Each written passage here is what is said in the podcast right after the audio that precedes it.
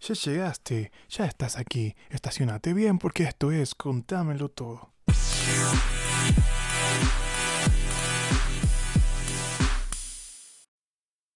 Melovers, bienvenidos al podcast para los creyentes, no creyentes, astronautas vestidos y alborotados y por supuesto ornitorrincos espías. Aquí andamos, eh, lamento mucho la tardanza, la demora, el retraso. De verdad, este, sé que ha pasado mucho tiempo el acostumbrado para la publicación de esta vaina. Este, la verdad es que han sido semanas movidonas. Ya regresé a chambear y, y no, no se preocupen, estoy tomando las medidas, las medidas necesarias para, para cuidar nuestra salud por este tema del coronavirus. El coronavirus que está afectando a todos los mexicanos.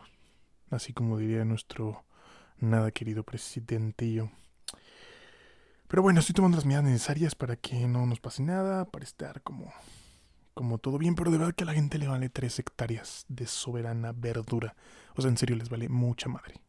Yo ya estoy en la calle, ya estoy viendo más o menos cómo está la movida y todo eso y veo mucha gente, de verdad, mucha gente que no trae todavía cubrebocas, que eh, anda como sin nada ya. Y digo, entiendo, entiendo que muchas personas tenemos que salir ya a trabajar, pero no, no, no, no seamos irresponsables, por favor. De verdad que debemos cuidarnos los unos a los otros y, y a lo mejor decimos a nosotros nos vale, sí, pero hay que pensar en los demás. Esto es una utopía muy grande, pero pues seguimos. Pues seguimos. Otra cosa que yo no entiendo es cómo es posible, de verdad, cómo es posible que como mexicanos seamos capaces, digo, no generalizo, no, no todos, pero al final son mexicanos, sean capaces de aplaudirle más a un camión de chelas que a, pues a nuestros médicos que están ahí rifándose el físico todos los días por nosotros. Pero bueno, ya, esto es una pequeña queja que si no existe, no sería el podcast del pueblo y para el pueblo.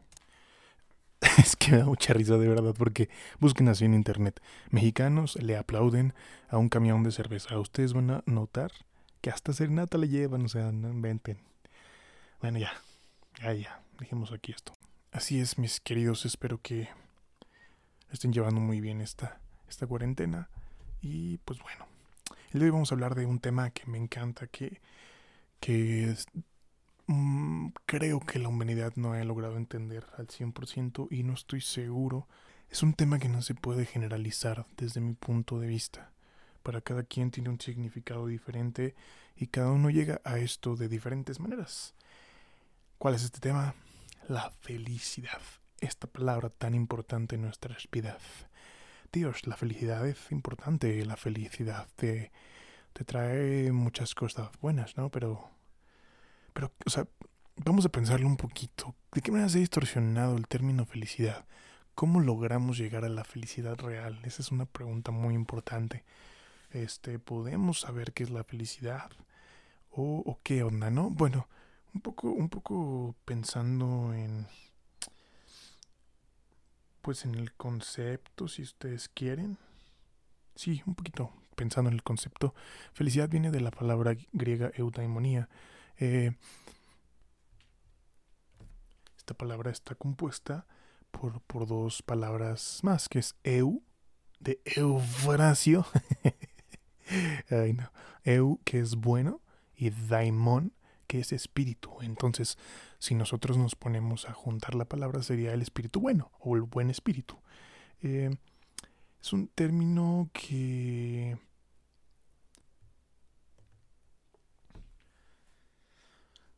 Por definición, esto podría ser que la eudemonía es el bien compuesto de todos los bienes, una habilidad que basta para vivir bien. O sea, es... Para pronto es un modo de vida no era solamente como una palabra y ya, la felicidad era un modo de vida, era una forma de llevar a cabo nuestras actividades diarias. Eh, si se dan cuenta en la primera definición, donde dice que el bien compuesto de todos los bienes, es decir, que este es el mayor de los bienes, este es el, el, como el fin último, si lo quieren ver así. Espero, espero que se entienda bien así. Cuando ya tienes todos los bienes, todos los bienes, es decir, ya eres íntegro, ya tienes salud, ya tienes, digamos, una estabilidad económica, si quieren verlo así. ahora sí viene la felicidad. Pero quiero que, se, o sea, que entendamos que no depende solamente de una cosa, depende de varias cosas. Y pues, pues por eso que decidí el día de hoy hacer un pequeño análisis sobre esto, un análisis bastante amigable, divertido para todos. Y pues vamos, vamos a seguirle. Ustedes saben que los griegos eran una, una chingolería andando, o sea, ellos les, le, armaban a todo, le hacían a todo. Y los primeros griegos había uno que decía que la felicidad es como un momento, como un momento, como el rayo que te llega por momentos. Mira, así se lo voy a poner sencillito. De repente un día te das cuenta que eres feliz y en cuanto te das cuenta que eres feliz se acaba la felicidad. ¿A qué nos referimos con esto? Yo siento que, yo siento la neta, la neta que hemos buscado mucho la felicidad como un estado permanente, o sea, como a ver, este, yo quiero estar feliz todos los días, quiero levantarme y saber que soy feliz todos los días.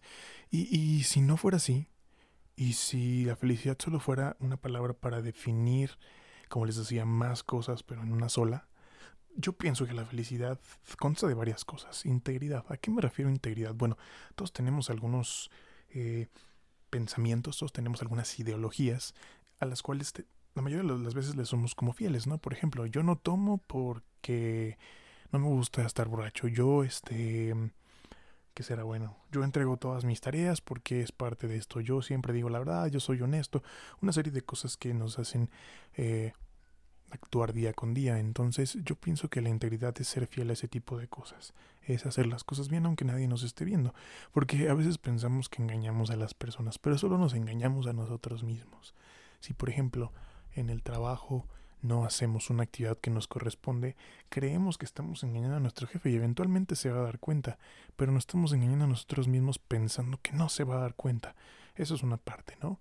Por otra parte, ¿quién dijo que el dinero es, pues, lo que más da la felicidad? Nadie dijo eso. Es una parte súper importante a veces, pues porque con eso puedes tener, puedes vivir en este mundo tan material, ¿no? Y tan, tan así, gachín. Entonces es importante sí tener una solvencia económica, pero quien piensa que el dinero le va a dar toda la felicidad está totalmente equivocado. Está totalmente equivocado. El amor, el amor es necesario para la felicidad. El amor es muy importante, ser amado y poder entregar ese amor que uno tiene atorado. Eso es bellísimo. Pero creer que una sola persona o el amor de alguien o amar específicamente a una persona nos va a dar la felicidad, tampoco tampoco, tampoco, tampoco. Yo pienso que un poco como decía Will Smith, la felicidad es responsabilidad, de cada uno. O sea, cada uno, cada uno es responsable por hacerse feliz a sí mismo, por hacer las cosas que lo van a llevar a poder decir que es feliz. ¿Ok? No es como que alguien vaya a llegar y te diga, te amo tanto que te voy a entregar la felicidad. No sé si lo han notado, pero muchas veces hay personas o en relaciones interpersonales, un día te, estás que te lleva la fregadísima, la chingadía, y, y, tu pareja, por ejemplo, está muy feliz, o sea, está más bien muy tranquila, porque ya hablamos un poco del concepto de felicidad, está muy tranquila. Entonces, es donde nos damos cuenta que muchas veces no depende el estado de ánimo tuyo del de otra persona, y no debe ser así. Debemos amarnos a nosotros mismos, ¿no?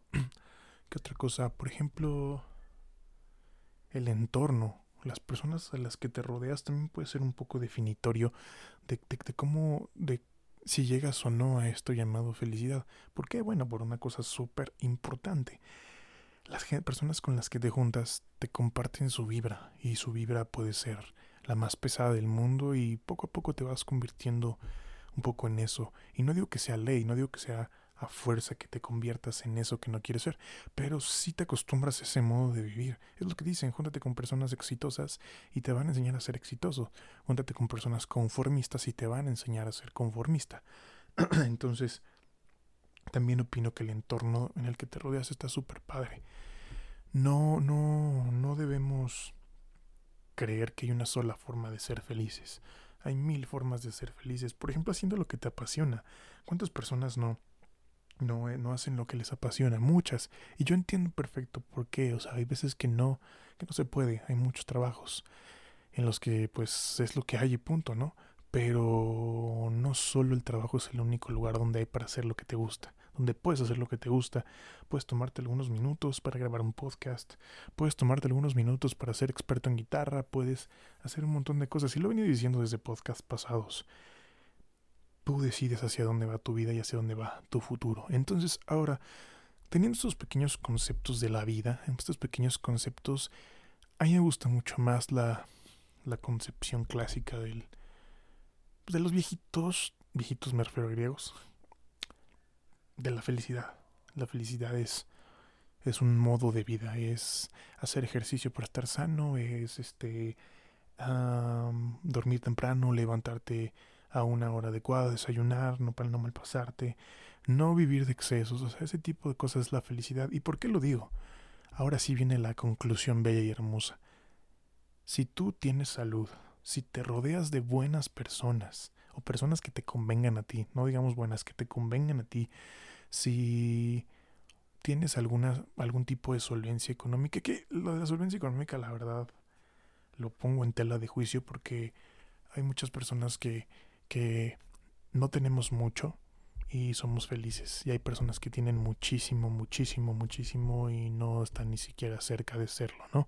Entonces, Vamos a dejar en tela de juicio lo de lo del dinero, lo dejo a su criterio, eso piensen ustedes, pero por ejemplo, lo demás, lo demás que les decía, si, si estamos con alguien que nos ame, o solo si nos amamos, o, o, algo así, o sea, no tiene que ser fuerza con una pareja, ¿saben? Pues está el amor de familia, está el amor de amigos, el amor de una mascota, todas esas cosas, cuando menos nos damos cuenta, decimos, wow, todo está bien por aquí, o está de la mejor forma, porque evidentemente siempre va a haber problemas, ¿no? pero estamos de la mejor forma. Estoy de la mejor forma, me siento bien, estoy en el lugar donde quiero, quizá quiero más, pero puedo decir que soy feliz. Por un momento puedo decir que soy feliz. Entonces yo creo que debemos de quitarnos de nuestra cabecita esa idea de que la felicidad debe ser un, un estado permanente.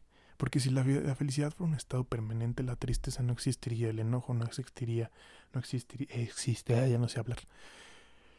Bueno, eso. Entonces, yo opino que la felicidad va más allá de solo tener ganas de ser feliz. Tú decides cuándo eres feliz, tú decides cómo lo eres y... Pues echarle ganitas, ¿no? Y bueno, es el día de hoy en Recomiéndamelo tenemos una película que es muy buena y si bien los actores que participan en ella nos tienen acostumbrados a otro tipo de, de, películas, eh, esta es muy buena.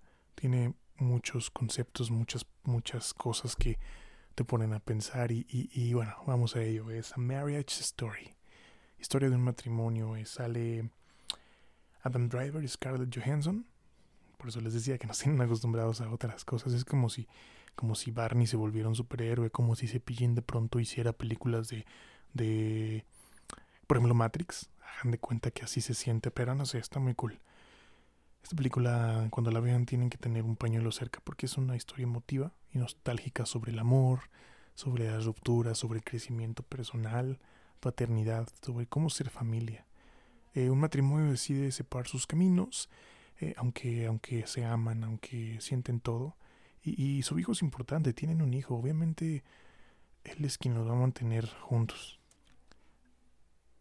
La historia más o menos va de la forma en la que ellos comienzan a separarse, de comenzar a ser una gran familia, de comenzar a ser, pues, ser buenos padres. Después de eso, eh, las decisiones que uno tiene que tomar, aunque haya mucho amor, a veces uno tiene que, que dejar ir lo que, lo que ya no está bien.